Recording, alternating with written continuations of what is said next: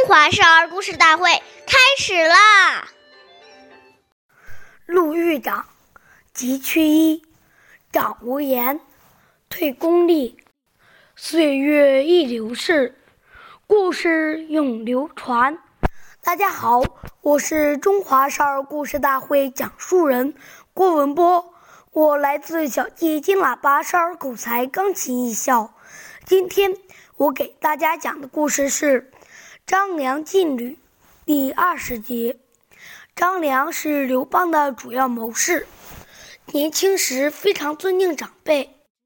有一天，他在一座桥上散步，有位白发老人坐在桥头上，见张良走了过来，故意把脚上的草鞋甩到桥下，然后对张良说：“小伙子，给我把鞋捡起来。”张良有点生气，但见老汉年纪大了，就照办了。但老汉并没有用手接鞋，而是用脚伸了过去。张良默默地给老人家穿上鞋子，老人笑了。原来他是著名的学者黄石公，在故意考验他。他见张良是可塑之才。就把石奇的兵书传授给了张良。下面有请故事大会导师王老师为我们解析这段小故事，掌声有请。好，听众朋友，大家好，我是王老师。我们把刚才这个故事给大家进行一个解读。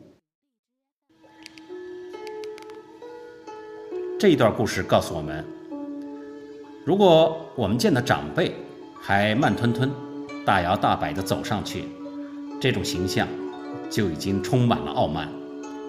文明礼貌看起来是一种外在的行为表现，实际上反映了一个人的内心修养，体现出一个人自尊和尊重他人的意识。我们说，人与人之间互相观察和了解，一般都是从礼仪开始的。一个举止优雅、彬彬有礼的人，更容易交到好的朋友，找到好的工作。所以，礼貌就是一张金名片。